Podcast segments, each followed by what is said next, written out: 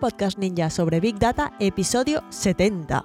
Buenas prácticas para el análisis de datos.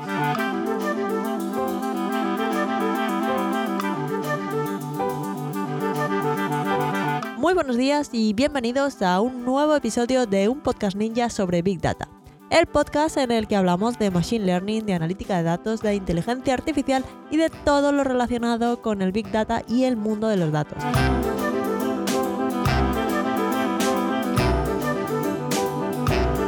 En este podcast hablamos de inteligencia artificial y de Big Data de manera normal, alejándonos de las ideas de inteligencia artificial de las películas y tratando estos temas con los pies en la tierra y con sentido del humor.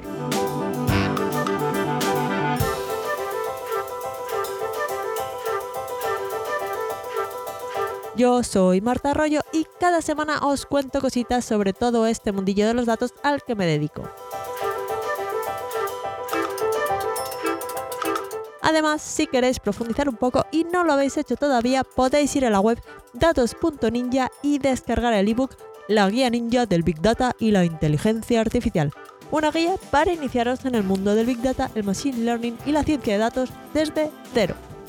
Y recordad que además de poder descargar la guía ninja, recibiréis cada dos semanas el boletín ninja, la newsletter en la que os cuento todo lo que se me queda fuera del podcast, las noticias, los recursos de aprendizaje que voy encontrando por ahí, herramientas, recomendaciones, todas estas cositas. Para apuntaros, datos.ninja. Hoy vamos a hablar de las habilidades que todo analista de datos debería tener. Pero no de esas que se meten en el maletín de herramientas de un analista de datos, como saber muchísimo de SQL, hacer unas visualizaciones muy ninja o limpiar los datos mejor que Don Limpio. No. Vamos a hablar de unas habilidades intangibles, unas que igual no podéis poner en vuestro currículum, pero que si están ahí os llevarán directamente al siguiente nivel del análisis de datos. La primera y fundamental es que en el análisis de datos lo importante no son las técnicas o los datos, sino que son las preguntas. Podemos tener unos datos maravillosos y utilizar las técnicas más tope de gama sobre ellos que si lo que estamos intentando resolver no está alineado con lo que necesitamos, no vamos a llegar a ningún sitio. La clave está en poder formular nuestras necesidades como preguntas o como hipótesis que tenemos que verificar o desestimar, porque no sean buenas, que a veces también pasa. Hace un tiempo me preguntaba Karina a través del formulario de contacto de la web cómo podía aprender a mejorar las preguntas que se hace al ver un dataset, porque claro, la cosa no es que nos ponemos delante de un dataset y mágicamente nos viene una inspiración divina con las preguntas correctas para ese conjunto de datos. No funciona así. Las preguntas van evolucionando al ir pasando tiempo pues explorando ese conjunto de datos. Seguramente no lleguemos a las preguntas clave en nuestro primer intento. Es un proceso como, más iterativo, ¿no? Entonces, estas preguntas nos van a ayudar a asegurar que primero estamos recogiendo los datos que realmente necesitamos o a descubrir que tal vez necesitaríamos conseguir capturar unos datos que no nos habían parecido tan importantes en un principio. Taichi Ono tuvo clara la importancia de las preguntas en su carrera. Después de sus estudios, comenzó a trabajar en una de las primeras empresas de la familia Toyota, la empresa era Toyota, pero es que ni siquiera se llamaba así todavía. Total, que en 1943 Taichi, que era ingeniero de producción en Toyota, y llegó a ser incluso vicepresidente de la compañía, pues siempre animaba a sus equipos a observar los procesos de producción sin prejuicios y ante cualquier problema ante el que se encontraran, preguntar ¿por qué? cinco veces. Si una máquina dejaba de funcionar, preguntaría al operario por qué esa máquina había dejado de funcionar. Entonces el operario pues diría, pues yo qué sé, es que ha sufrido una sobrecarga, por ejemplo. Entonces Taichi le preguntaría que por qué esta máquina ha sufrido una sobrecarga. Y el operario pues le volvería a contestar diciendo que porque tal o cual pieza se ha atascado, por ejemplo. Y entonces Taichi volvería a la carga diciendo ¿y por qué esta pieza se ha atascado? Pues, pues porque, porque no está bien lubricada. Llevamos tres porqués. ¿Y por qué no estaba bien lubricada la pieza esta que se ha atascado? a estas alturas el operario ya empieza a temblarle un ojo ligeramente, pero responde. Entonces le dice, pues, pues porque resulta que el conducto de lubricación está obstruido. Y wait for it, ¿por qué el conducto del aceite está obstruido? Pues ya el operario está pensando en que este comportamiento es igual al de su hijo de cuatro años, preguntando por qué todo el rato, pero aún así vuelve a responder a Taichi. Porque no hay un filtro en la bomba de aceite. Ante, ante un fallo en la fábrica, como puede ser pues que una máquina sufre una sobrecarga, pues en vez de saltar a la solución inmediata al problema, que podía ser tirarla a la basura y comprar una nueva, han detectado que lo que pasa es que hay que revisar los filtros de aceite y, cambiarlos o, poner uno donde no lo haya. Han llegado al fondo del asunto. Esto es solo un ejemplo, un ejemplo muy gráfico y muy sencillo, pero para que veáis cómo haciendo estas preguntas, en lugar de llegar a la solución rápida eh, y más ineficiente, pues llegan al, fondo de, la cuestión. Esta técnica que surgió en Toyota eh, se ha popularizado con el nombre de los cinco porqués. Y de esta historia podemos quedarnos con la importancia, primero, de observar nuestros datos sin prejuicios o con los mínimos posibles, de la misma manera que Taichi Ono animaba a sus operarios a observar los procesos de fabricación de Toyota. Y segundo, con la importancia de formular preguntas. Evidentemente, cuando estamos analizando un dataset o en la vida en general, no es tan sencillo como preguntar por qué cinco veces y ya llegamos a la solución. La cosa es más complicada que todo eso, o por lo menos en la mayoría de las situaciones. En el libro que nos estamos leyendo este mes en la comunidad ninja, Becoming a Datahead, eh, se sugiere que no existe una fórmula única que funcione para todas las empresas y todas las personas encargadas de datos. Para los líderes y personas más experimentadas, el libro aconseja crear un ambiente abierto donde se fomente la participación y se hagan preguntas. Esto implica tener en cuenta la visión de los expertos técnicos en el dominio en el que se han generado los datos. Y luego para la gente con menos experiencia, pues recomiendo hacer preguntas incluso si da un poco de miedito eso de, de, hacer una pregunta que igual pueda alterar el orden establecido y enfadar un poco a los jefes. Al menos eso es lo que recomiendan en el libro. La idea es identificar señales pronto y expresar preocupaciones desde el principio, estar siempre alerta, como hacía Taichi Ono en Toyota. Así que cinco preguntas esenciales a intentar responder antes de abordar un problema de datos podrían ser ¿por qué es importante este problema? ¿O a quién afecta este problema? ¿O qué pasa si no tenemos los datos correctos? ¿Podremos conseguirlos o, o no? ¿Es imposible conseguir otros datos que no tengamos ya? Luego también deberíamos de preguntarnos cuándo termina el proyecto para saber cuánto tiempo tenemos. Y para finalizar, muy importante, ¿Qué pasa si los resultados que obtenemos a partir de estos datos no nos gustan? Estas son las cinco, las cinco preguntas que, por las que podemos eh, empezar según el libro Becoming a Data Head. Y estas preguntas nos van a ayudar a comprender mejor el problema y a anticipar posibles desafíos o limitaciones que nos vayamos a encontrar. Bien, después a medida que vayáis trabajando el dataset, seguramente descubráis cosas chulas y tal vez os encontréis a vosotros mismos preguntándoos qué otros datos puedo conseguir que demuestren la genialidad de mi descubrimiento. Esto es normal, sois genios, habéis descubierto oro en vuestro conjunto de datos. Ya os veis llevando la rentabilidad de la empresa a la luna y a vuestros jefes felicitando vuestra inteligencia sin límites. Los generales romanos, cuando llegaban victoriosos de una campaña, participaban en un desfile multitudinario en su honor. Durante este desfile, el general era llevado por las calles en un carro tirado por, por cuatro caballos y era adorado por sus tropas y por el público romano como si fuera un dios. Pero, curiosamente, había un esclavo en el mismo carro que tenía una tarea muy importante, recordarle al general que iba a morir.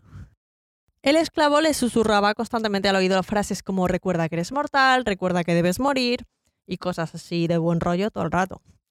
Y puede parecer que el esclavo pues era un cortarrollos, pero esta práctica servía para recordarle al general que pese a su gran éxito en esa campaña, él seguía siendo un ser humano mortal y que su gloria no sería eterna.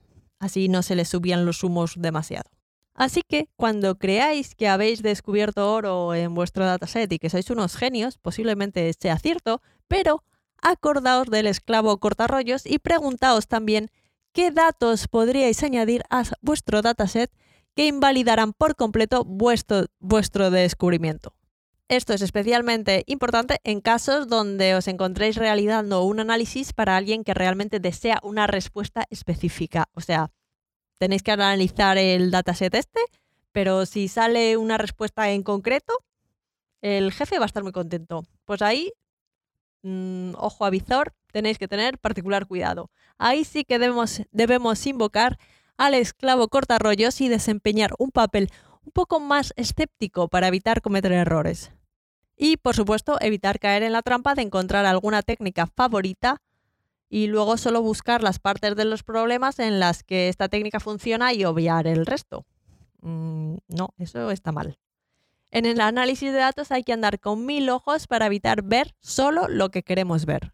Y especialmente os podéis tatuar en la frente, si queréis, que correlación no implica causalidad. Muy importante. Como os contaba en el episodio 39, el cerebro es una máquina de detectar, detectar patrones, especialmente patrones que explican sus teorías propias, y podemos llegar a ver relaciones donde no las hay. Simplemente las vemos porque queremos verlas. Así somos, así es nuestro cerebro. A veces nos aferramos a una correlación, es decir, cuando dos cosas parecen estar relacionadas para pensar directamente que una es causa de la otra. A veces dos cosas pueden parecer estar relacionadas, pero es solo por casualidad. Imaginad que cada vez que lleváis un paraguas os encontráis con un amigo en la calle. Evidentemente esto no significa que llevar un, paraguas cause el encuentro con esta persona, es una coincidencia. Esto pasa mucho, por ejemplo, con, la lectura de los horóscopos. Tú lees tu horóscopo y dices, ah, sí, esto es verdad, ¿qué me ha pasado? Mm, casualidad. Luego también podría haber una tercera cosa, una variable oculta que esté causando ambas situaciones. Por ejemplo, si tenéis un conjunto de datos que entre otras variables tienen una con el consumo de helados mm, en una ciudad y otra con los casos de quemaduras solares, podríamos encontrar un patrón en ese conjunto de datos que indicara que cuando aumentan las ventas de helados, también aumentan los casos de quemaduras solares pero no por ello vamos a afirmar que comer helado causa quemaduras solares, ¿verdad? Ambas cosas son causadas porque hace más calor. La gente compra más helados y pasa más tiempo en la playa o en la piscina si hace más calor. A ver, este ejemplo es un poco chorra, pero es que hay muchísimos ejemplos, mm, especialmente en las noticias, que dan por, hecho, una causalidad cuando simplemente mm, pues son dos cosas que están relacionadas y ya está no que una causa la otra. Incluso si hay una relación causal, o sea que una de las dos cosas que vemos en nuestro conjunto de datos causa la otra, podría ser al revés de lo que pensamos en un principio. Por ejemplo, podríamos ver que las personas que duermen menos tienen más éxito en sus carreras y pensar que dormir poco lleva al éxito. Pero podría ser que las personas exitosas, debido a que trabajan mucho, dedican menos tiempo a descansar. Y es que a veces la relación entre dos cosas es más compleja de lo que parece y puede haber múltiples factores involucrados. Por ejemplo, hay una correlación entre el nivel de educación y la salud de la población en un determinado, determinado país o en una determinada ciudad o en una determinada región. Pero no podemos decir simplemente que si estudias más estarás más sano. Hay muchos otros factores a tener en consideración, como los ingresos, el nivel socioeconómico, acceso a la sanidad, el estilo de vida, todas estas cosas juegan un papel muy importante. Entonces, para un analista de datos es común tener que lidiar con estos patrones que parecen indicar que dos variables están relacionadas y la reacción fácil de nuestro cerebro puede ser pensar que una está causada por la otra, pero no. Así que es importante ser claros con clientes, con jefes o con quien quiera a quien estamos explicando los resultados sobre las limitaciones de lo que los datos pueden decir acerca de la causalidad de posibles patrones en nuestros resultados. Así que como veis es importante comprobar algunas cosillas antes de entregar nuestro análisis final de los datos. porque el camino del analista de datos está lleno de trampas. Pero muchas veces, después de haber estado trabajando en un dataset durante un tiempo, podemos llegar a generar un tipo de ceguera que nos impide ver nuestros propios errores, por mucho que los busquemos y nos hagamos preguntas y más preguntas, para ver si nuestras hipótesis se sostienen o nos hemos equivocado o hemos invocado al esclavo cortarrollos, o sea, hemos hecho todo bien, pero ya somos incapaces de, de ver errores en el dataset porque hemos pasado trabajándolo mm, semanas. Ahí lo mejor es invocar a otro ninja de los datos que nos eche una mano y vea nuestro trabajo con una mirada fresca antes de presentar los resultados a clientes o superiores. Pedir un cable a otro analista puede ser útil en varias etapas del análisis de los datos. Al principio, por ejemplo, pues, pueden ver posibles problemas a los que ellos ya se han enfrentado o darnos ideas sobre, sobre, sobre qué hacer. Y al final pueden ver cosas raras, que nosotros ya no somos capaces de detectar de tanto tiempo que hemos dedicado al análisis de esos datos. Pueden ver inconsistencias o incluso errores en nuestro análisis. Así que, como veis, formar parte de una comunidad de ninjas de los datos es algo muy valioso ya que otros compañeros nos pueden aportar una perspectiva crítica y constructiva. Pero, incluso con eso, a veces nos equivocaremos. Y eso que hemos intentado hacer todo para no hacerlo. Pues aún así nos equivocaremos hay muchos límites a lo, a lo que podemos aprender de un conjunto de datos determinado, porque no sabemos lo que no sabemos. Así que reconocer nuestras limitaciones y admitir cuando no estamos seguros de algo es clave para mejorar y hacer mejores predicciones en el futuro. Aunque pueda parecer una debilidad, admitir que no estamos seguros de algo, de, alguna conclusión que hemos obtenido a, a partir del análisis de los datos, es en realidad una fortaleza. Imaginad que estáis trabajando en una empresa que quiere entender mejor el comportamiento de sus clientes y diseñáis un modelo para predecir qué productos son los que se van a vender mejor la siguiente temporada basándoos en datos históricos. Cuando se pone el modelo en uso, os dais cuenta de que las predicciones no son tan buenas como esperabais. Entonces hay dos opciones podríais defender vuestro modelo original y argumentar que el fallo viene de otro departamento o de circunstancias externas que no habíais tenido en cuenta o pues, pues yo qué sé, cualquier cosa, igual incluso cuela. Sin embargo, esto puede llevar a decisiones empresariales erróneas, a comprar cantidades equivocadas de materiales y a la larga ser peor para la empresa. La otra opción es revisar y ajustar el modelo, tal vez descubriendo variables que no considerasteis anteriormente o errores en la forma en la que se procesaron los datos. Pero al decirlo, lo que hemos conseguido seguro es evitar que el error se propague a otros departamentos de la empresa. Así que recordad siempre que, os enfrentéis a un nuevo análisis de datos, a un nuevo conjunto de datos, tener en cuenta que las preguntas son importantes las preguntas que, vais a hacerle a ese conjunto de datos, que es un proceso iterativo, no tenéis que llegar con, con, las preguntas correctas la primera vez, a la primera. Siempre podéis empezar con las que vienen en el libro de Becoming a Data Head. Luego también recordad que es importante tener confianza en vuestros resultados, pero siempre con ese pequeño esclavo cortarrollos que os recuerde que igual igual hay que echarle un vistazo a ese, a ese análisis y buscar datos que, que puedan tumbarlo, porque igual esos datos existen y en realidad estabais equivocados. Recordad también que correlación no implica causalidad y que si podéis pedirle a otro colega que, que revise una segunda opinión, que revise, vuestros resultados antes de, de entregarlos, a clientes o a superiores puede ser en vuestro, en vuestro beneficio y nada, reconocer las limitaciones de, vuestros posibles análisis, pero no solo del análisis en sí, sino del conjunto de datos en cuestión.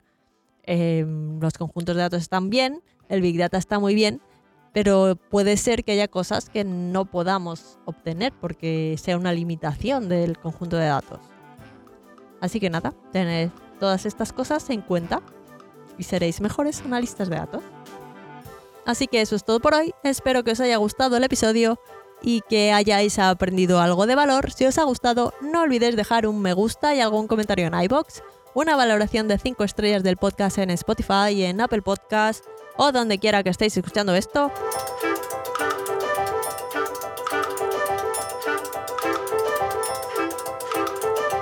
Como siempre, si tenéis cualquier duda o pregunta, podéis contactar conmigo a través del formulario de contacto en la web o en redes sociales. Os dejo todos los enlaces en las notas del programa.